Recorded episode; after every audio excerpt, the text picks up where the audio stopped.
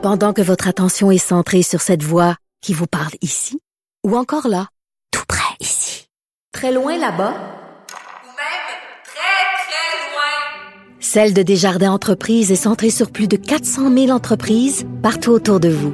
Depuis plus de 120 ans, nos équipes dédiées accompagnent les entrepreneurs d'ici à chaque étape pour qu'ils puissent rester centrés sur ce qui compte, la croissance de leur entreprise.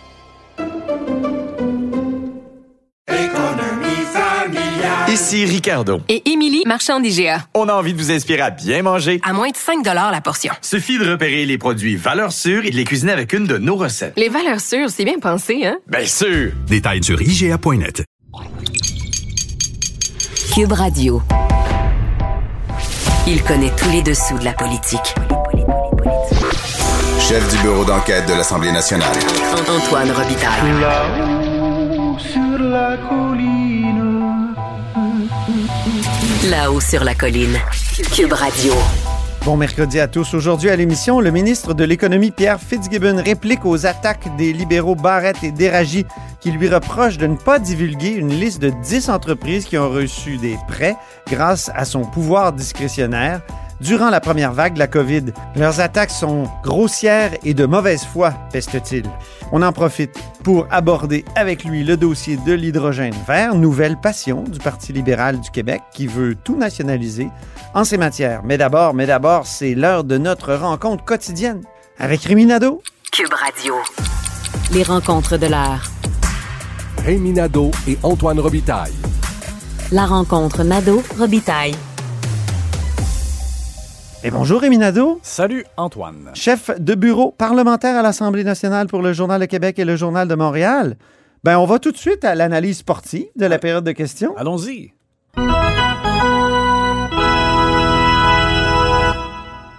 Il y a eu un bon bras de fer aujourd'hui et quel est-il?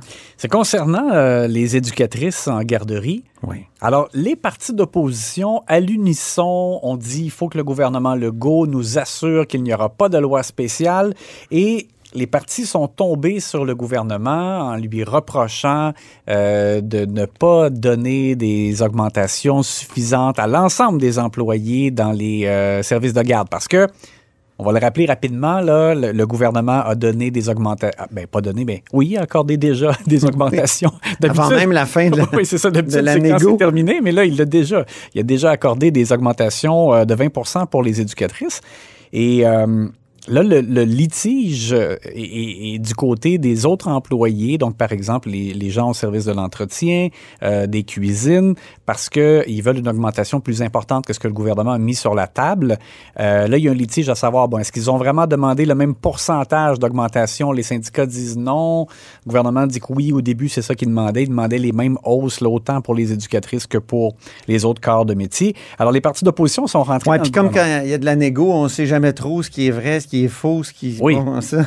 Bon. Il y a des stratégies là, des deux côtés. Donc. C'est difficile de savoir exactement. Alors, c'est sûr que là, le gouvernement, François Legault euh, en tête, mais Sonia Lebel aussi, euh, ils ont vraiment réaffirmé leur intention de ne pas bouger euh, pour les, euh, par exemple, les cuisiniers, cuisinières ou euh, concierges, etc.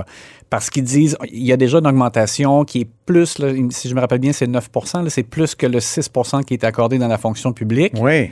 Euh, mais les partis d'opposition ont vraiment essayé, par exemple, Gabriel Nadeau-Dubois, de, de mettre en opposition le fait que le gouvernement euh, laisse des femmes en plan, parce que ce sont surtout euh, des employés là, euh, féminines. euh, Ah, dans- François Legault avait une réponse toute prête là-dessus. Hein? oui, alors parce qu'il dit, écoutez, nous, on a accordé des hausses de 20% à la fois aux préposés aux bénéficiaires, où c'est surtout des femmes, aux enseignantes, où c'est surtout des femmes, et euh, là, euh, aux éducatrices en garderie. Alors, c'est sûr qu'effectivement, il y avait une bonne réplique, M. Legault, parce que c'est vrai, ce, ce sont des hausses spectaculaires.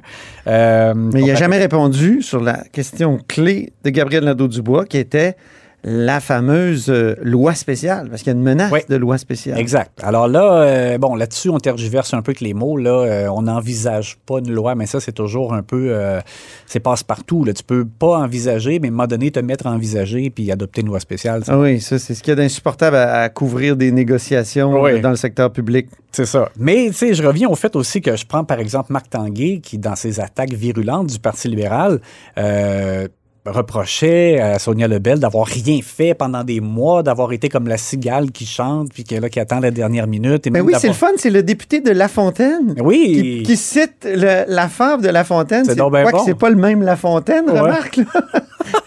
Alors- Louis Hippolyte La Fontaine, c'est un personnage euh, célèbre politique de, du 19e siècle, alors que la fable de La Fontaine, c'est bien avant ça, comprends-tu? Euh, mais on a euh, justement Sonia Lebel qui répond à cette attaque-là que Marc Tanguay il disait. Elle m'a fait penser à la cigale dans la fable de la cigale et la fourmi, Monsieur le Président. Quand elle fait pendant un an et huit mois. Oui, oui, oui. Et Sonia Lebel a eu toute une réplique. Donc, contrairement à la cigale, j'ai pas chanté tout l'été. J'étais seule au table de négociation, je le rappellerai. Euh, Et honnêtement, Antoine, moi, je me rappelle très bien, quand je suis revenu de vacances à la mi-août, j'ai tout de suite demandé à la partie gouvernementale, puis qu'est-ce qui se passe? On va se préparer un bras de fer avec les éducatrices en garderie. Et il m'avait dit à ce moment-là, il s'est pas passé grand-chose parce qu'on on leur a demandé et ils nous ont dit, on se voit à l'automne. Alors, ça correspond à ce qu'on m'avait dit, en tout cas, à ce moment-là, que les- la Puis- partie syndicale ne voulait pas négocier durant la Madame Lebel, elle, cet été, elle n'arrêtait pas de répéter qu'elle était prête à négocier. Ouais. Alors voilà, je Donc, pense que c'était là-dessus... plus une fourmi que, qu'une Ouais. cigale. Alors honnêtement, là-dessus, euh, difficile de ne pas donner euh, raison au gouvernement. La contre-attaque du jour, maintenant. Excellente contre-attaque, c'est comme en boxe. hein. Des fois, on, on reçoit un coup, mais euh, pendant ce temps-là, l'adversaire euh, a ouvert sa défensive et on peut placer. Ben oui, t'es un amateur de boxe, toi, Oui, ben je l'étais, je le suis moins, là. Ouais. C'est fini la boxe. Pareil. ben, c'est ça que tu me disais de- depuis les belles années de Lucian Boutet, puis de. Ah oui. Ouais, ça, ça a perdu un peu de, de son lustre. Mais M. Fitzgibbon est tout un boxeur en Vo- chambre. Voilà, alors on Il disait. est à l'émission, hein? il est à mon émission, il est Oui. en deuxième partie. oui. On disait hier qu'il ne bronchait pas, qu'il n'avait pas l'intention de divulguer le nom des entreprises qui ont reçu de l'aide financière du programme d'aide de relance le post-pandémie, euh, même si elles ne respectaient pas les critères des programmes. Et là, euh, alors que Monsef Déragi continuait de le, l'asticoter là-dessus, euh, M. Fitzgibbon a sorti une citation de Dominique Anglade. Alors, on va écouter ce que ça a donné. Je vais déposer ici en la Chambre un document, un article de journal du 1er août 2018 que je vais lire. Deux paragraphes. Au cours des cinq dernières années, le gouvernement du Québec a perdu pas moins de 450 millions dans des prêts faits à des entreprises qui ont connu des difficultés financières et qui ont carrément fait faillite. Le punch n'est pas là. Québec, 1er octobre, 1er août 2018, Québec refuse de divulguer le nom des entreprises qui ont cessé de rembourser leurs prêts afin de ne pas causer de préjudice et de respecter la qualité des documents. Qui était la ministre de l'Économie? La chef du Deuxième complémentaire, s'il vous plaît. Alors, on l'a pas entendu au complet à cause que le micro a été euh, fermé. Euh, son temps de parole était terminé, mais c'est bel et bien donc qui était la ministre de l'Économie, la chef du Parti libéral du Québec actuel, Dominique Anglade, qui était ministre de l'Économie à ce moment-là. Donc, Puis en entrevue à l'ém- à l'émission plus tard, il dit c'est encore pire pour elle, là, parce qu'elle, c'était des, des pertes. Oui, exact. Alors, M. Fitzgibbon a dit, même dans une réponse subséquente, parce que mon chef d'éragie est revenu à la charge malgré tout, il a dit Moi, je trouve que Mme Anglade avait raison à ce moment-là et elle devrait aujourd'hui convaincre son porte-parole de l'économie euh, de, de, de, de, de cet état de fait, qu'on, ne dev- qu'on ne doit pas divulguer le nom des entreprises qui reçoivent euh, ces montants en aide. Et il y a Gaétan Barrette qui a posé des questions encore? Oui. Ben oui. Lui qui est pas responsable d'aucun dossier. Non, pourtant? mais là, visiblement, on dirait que la responsabilité éthique est partagée Lui est revenu. euh, maintenant. Ouais. Ben oui.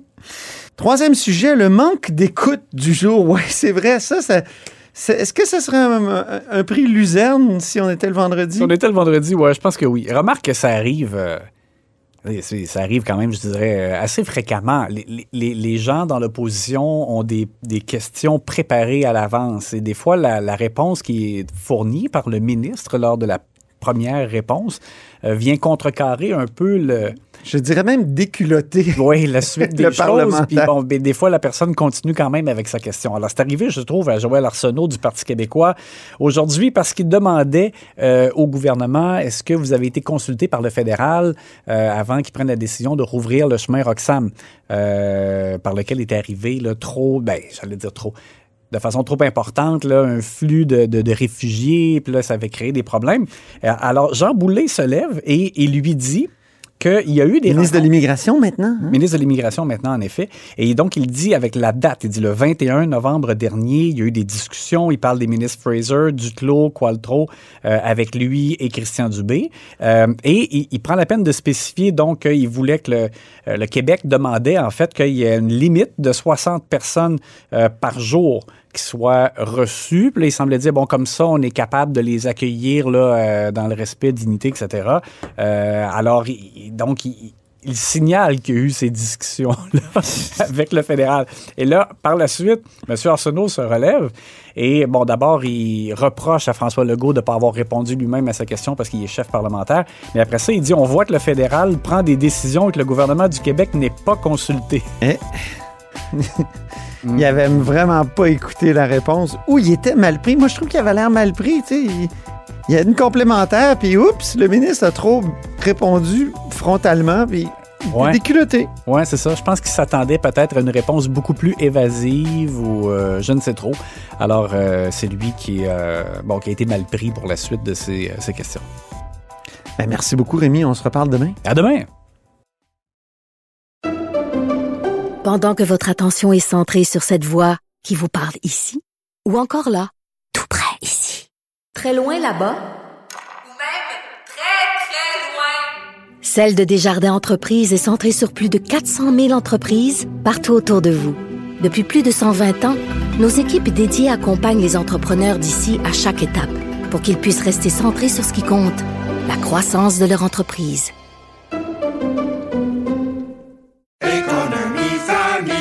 Ici Ricardo. Et Émilie, marchand d'IGA. On a envie de vous inspirer à bien manger. À moins de 5 la portion. Suffit de repérer les produits valeurs sûres et de les cuisiner avec une de nos recettes. Les valeurs sûres, c'est bien pensé, hein? Bien sûr! Détails sur IGA.net. Vous vous demandez si les plantes ressentent de la douleur? Ou encore, comment est-ce que les daltoniens voient le monde? Le balado en cinq minutes est pour vous. Explorez la science, l'actualité et l'histoire en un temps record. La Feu, en collaboration avec le gouvernement du Québec, est fière de propulser la série Balado en cinq minutes. Ne laissez pas les questions sans réponse plus longtemps. En cinq minutes, disponible sur l'application et le site cubradio.ca. Grand philosophe, poète dans l'âme, la politique pour lui est comme un grand roman d'amour. Vous écoutez Antoine Robitaille, là-haut sur la colline. La vérificatrice générale du Québec, Guylaine Leclerc, nous révélait la semaine passée que le ministre Pierre Fitzgibbon a permis l'octroi de prêts totalisant 68 millions à 10 entreprises qui ne répondaient pas aux critères d'admissibilité des prêts accordés à Investissement Québec. Euh, il est au bout du fil, M. Fitzgibbon. Bonjour. Bonjour, M. Hôpital. Alors là, vous êtes attaqué de toutes parts, M. Barrette, M. Déragi, même Michel Girard dans notre journal disent que ça manque de transparence, tout ça. Vous devriez dévoiler la liste des 10 entreprises. Vous devriez aussi, euh, cette clause là, qui semble être secrète aussi. Euh, pourquoi tout ça doit rester confidentiel selon vous? Ben, si on parle de la liste des entreprises, je pense qu'il faut, il faut comprendre peu le mécanisme. Euh, Investissement Québec reçoit plusieurs demandes constamment et euh, s'il fallait divulguer publiquement le nom des entreprises avec leur situation, ben, c'est un enjeu de confidentialité pour la concurrence et c'est un enjeu aussi, euh, c'est pas les, les, banques ne divulguent pas publiquement à leurs actionnaires qu'est-ce qui se passe avec les clients. Alors, je mm -hmm. pense que c'est de manquer de rigueur que de divulguer les noms. D'ailleurs, ce matin, euh, je faisais état que Mme Anglade, quand elle avait mon poste en 2018, elle avait oui. la même position. Et je partage, en fait, je partage la décision de Anglade. Il ne peut pas divulguer comme ça. Vous êtes d'accord avec euh, elle là-dessus? Parce que absolument. C'est ça. Elle-même, donc, elle, à l'époque, c'était quoi? C'est des prêts de, de, quelques 400 millions là, dont, dont on parlait. Euh, et elle avait dit la même chose, il ne faut pas dévoiler le nom des, des entreprises. Exact. Alors, moi, moi, je pense que dans le cas d'un mandat à l'époque, bon, euh, c'était même pire parce que le, journaliste faisait référence à des pertes qu'il y avait eu. Alors, ici, on ne parle pas de pertes, on parle de prêts. Mais peu importe. Je pense que Mme Mandelal avait raison. Je lui donne raison. Et moi, je lui dis ce matin, finalement, elle devrait convaincre son, son, son, chef d'économique, hein, c'est le chef économique maintenant, M. Monsieur, monsieur Déragi. Je pense qu'il devrait peut-être euh, écouter Mme, Mme, Mme Mandelal. Mais si on revient au point de départ, je pense que ce serait manquer de rigueur qu'on divulgue les noms. Maintenant, je pense que la vraie question, c'est le processus qui a amené à cette dérogation-là. Si vous me permettez, je, je pense que c'est important qu'on qu qu mette les pendules à l'heure. Pour les dix entreprises, là.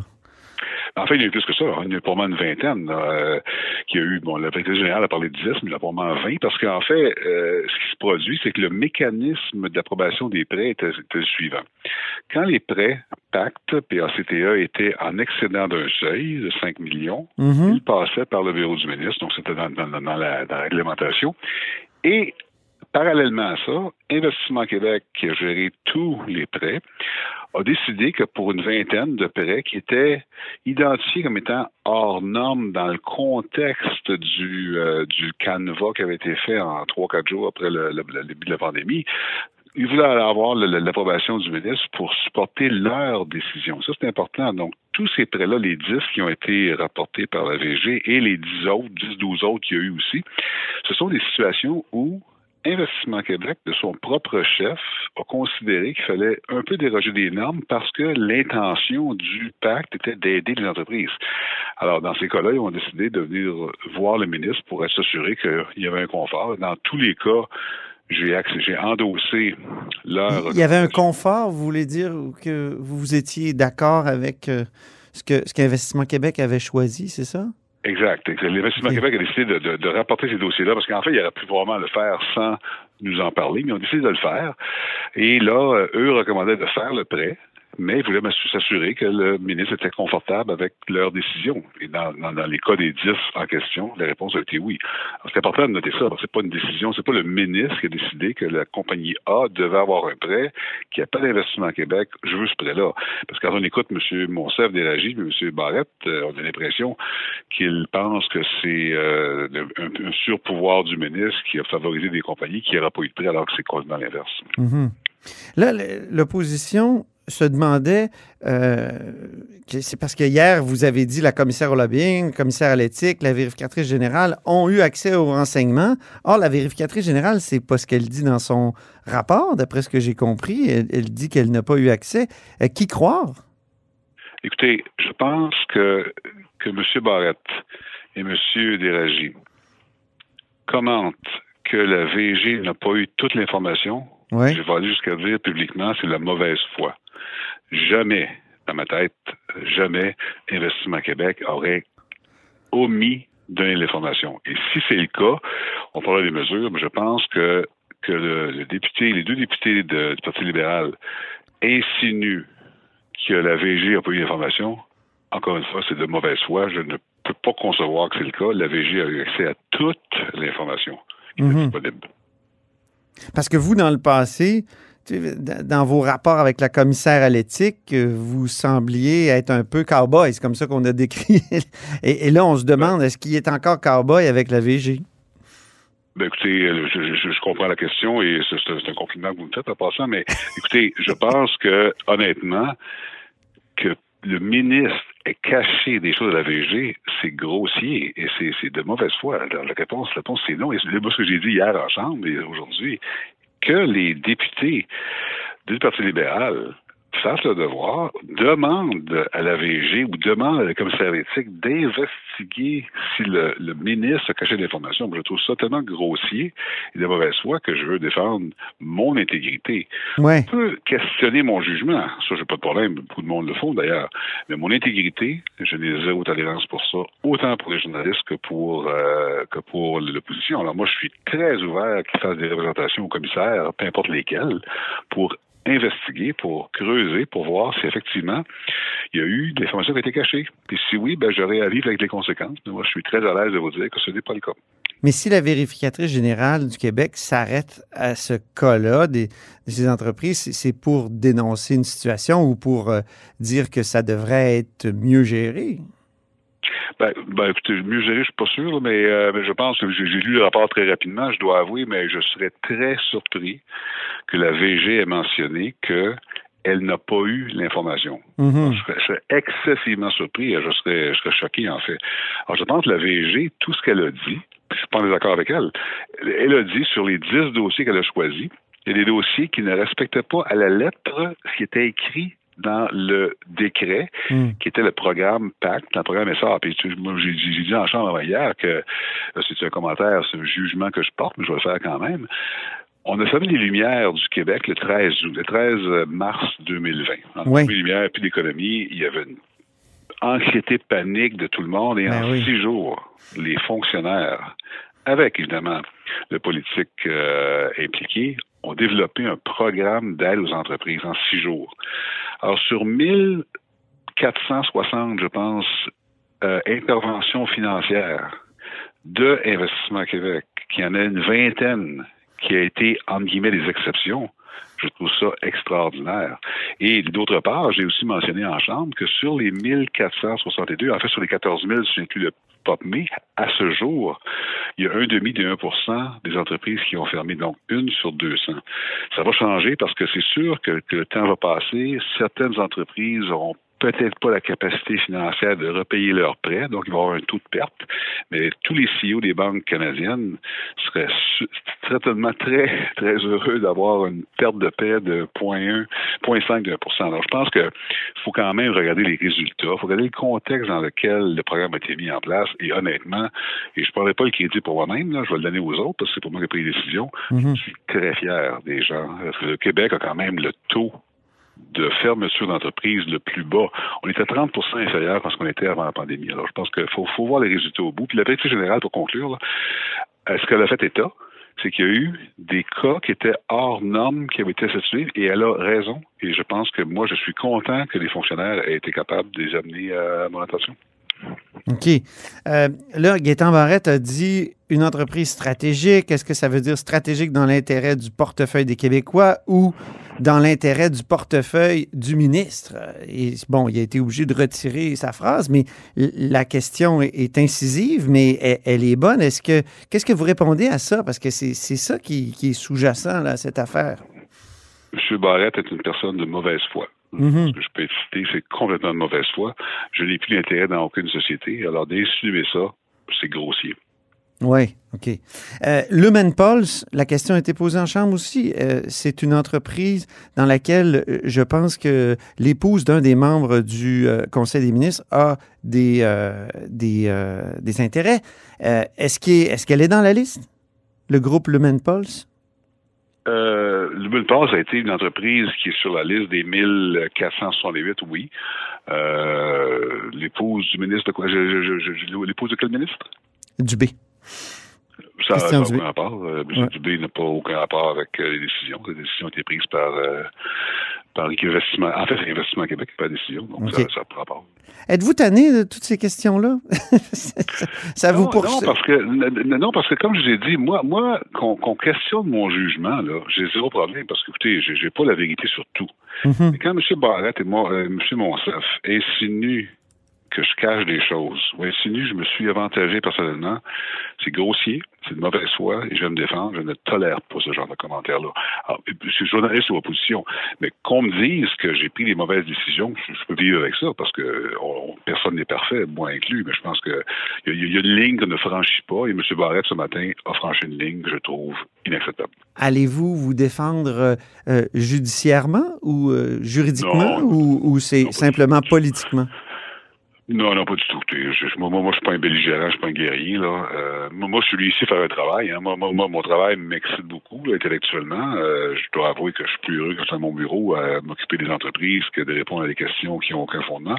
Mais ça étant dit, euh, je, me, je me réjouis, je me satisfais du travail que je fais. Je pense que je suis privilégié de pouvoir occuper ce poste-là. Puis, euh, bon, écoutez, les, les, les choses comme les tapons Mhm. parlé, ben, faut, faut, faut, faut, faut, faut, faut pas non plus en faire un plat, là. Bon, j'ai répondu ce que j'avais à répondre. C'est grossier, c'est de mauvaise foi. Mais là, je pense à d'autres choses. Là, je vous parle de mon bureau, puis je vais en voir rencontrer des gens. là. OK. ça, ça me rend très heureux comme travail. Hey, Parlez-moi donc en terminant, dernière question, l'hydrogène vert. Le Parti libéral euh, c'est- est devenu hydrogéné en fin de semaine, là, il triple là-dessus. Qu'est-ce que vous en pensez? C'est une bonne idée? Est-ce a moyen? Déjà, vous- je sais que François Legault avait suggéré que ce serait une bonne affaire qu'on ait une, euh, une espèce de société d'État de l'hydrogène. Qu'est-ce que vous en pensez? Écoutez, l'hydrogène vert, il n'y a aucun doute. C'est une énergie renouvelable qui va nous permettre de réduire nos GES. Bon, maintenant, là, je pense que tu as un peu fait un, peu de millage avec ça. Je suis pas sûr qu'elle avait toute la compréhension, pas la compréhension, la compréhension, une personne intelligente. Je suis pas sûr qu'elle avait toutes les données pour faire ce qu'elle a avancé 100 milliards, euh, 25 ans, 50 ans, je sais pas ce qu'elle a dit. Là. Moi, ça fait deux mois, trois mois, je travaille avec euh, Jonathan Julien, mon collègue de l'énergie, et Mme Brochu du Québec. On a des projets. J'ai annoncé, vous vous rappelez peut-être, j'ai annoncé il y a, plus de, de 12 mois le premier électrolyseur que nous allons faire à Varennes avec Enercam, puis Ouais. le partenaire avec qui j'ai travaillé, c'est avec, avec Shell, Proman et Suncor. Je suis très fier de ce projet-là. C'est 77 méga euh, vert. On est déjà là-dedans. Et je, je regarde maintenant avec tous les industriels, puis juste pour euh, donner un peu l'ordre de grandeur, là, 44% des GES viennent du transport, 18 viennent des filières industrielles et 9 viennent de l'agriculture. Alors, je peux vous dire tout de suite que dans le, côté des transports, l'électrification ne peut pas réduire les 44 Une OK. partie du transport, ça va se régler avec l'hydrogène. Par exemple, on pense au train, on pense aux, euh, aux camions lourds qui transportent des marchandises. Alors ça, c'est de l'hydrogène qui va régler ça. J'ai pas le pourcentage exact, mais je vais aventurer peut-être le tiers du 44 OK. la industrielle, si on veut faire du fer vert, de l'aluminium vert et d'autres matériaux verts, ben, l'hydrogène va, dev- va devenir important parce que l'électricité n'a pas la puissance de l'hydrogène. Donc, clairement, l'hydrogène fait partie de notre euh, solution, notre coffre à outils. Et je dirais que l'avantage Québec dans le monde, c'est qu'avec l'hydroélectricité qui en fait produit l'hydrogène vert, parce que sinon l'hydrogène va être bleu ou gris, comme on voit en Europe ou en Alberta, nous avons un avantage comparatif. Mais ça vaut-il la peine de nationaliser, comme Mme Anglade le dit? Ben, écoutez, nationaliser, ça veut tout dire, ça veut rien dire. Je n'ai pas vu vraiment de plan d'action dans son dans son statement. Là. Alors, je ne vais pas conclure, je vais pas commenter sur son plan. Moi, je vous dis que nous, au gouvernement, nous sommes en action. On a un, électrolyseur, on va en faire d'autres. Bon, on va tout nationaliser. Moi, je suis prêt à investir dans, l'hydrogène vert. Mais il faut faire attention. L'hydrogène vert, aujourd'hui, coûte très cher par rapport à l'hydrogène. euh, oui, puis il y a une méchante perte gris. énergétique aussi. hein? Exact. Et là, je pense qu'avec Mme Brochu, on, on est dans des réflexions très, très intenses pour voir justement comment est-ce qu'on va allouer notre électricité. Ça, c'est le, le plus important ici. L'électricité, c'est pas une, euh, une, euh, infinie. Là. On- Il y a une limite à ça. Donc, on est présentement, le ministère de l'Énergie, le ministère de l'Économie et Hydro-Québec, on travaille ensemble pour voir comment on va allouer l'électricité. L'hydrogène est un des facteurs. Donc, avant de sauter sur le sur le train de l'hydrogène 100 milliards, 30 ans, il y a du travail à faire. Je pense que ce travail-là, on l'a commencé. Puis il faut comprendre que c'est un chapitre qui est nouveau. Là. Il n'y a personne dans le monde qui sont des experts vert. Alors, allons pas plus vite que l'analyse qu'on doit faire de façon rigoureuse. Puis on peut pas mettre tous nos œufs dans ce, dans ce panier-là, j'imagine aussi. D'autre part. Ouais. Hey, merci beaucoup. Je vous laisse aller. Ça Merci plaisir. de votre temps. Salut. Bye bye. Eh bien, nous aussi, on vous dit bye-bye parce que c'est comme ça que se termine là-haut sur la colline dans ce mercredi. Merci beaucoup d'avoir été des nôtres. N'hésitez surtout pas à diffuser vos segments préférés sur vos réseaux. Ça, c'est la fonction partage. Et je vous dis à demain jeudi. Cube Radio.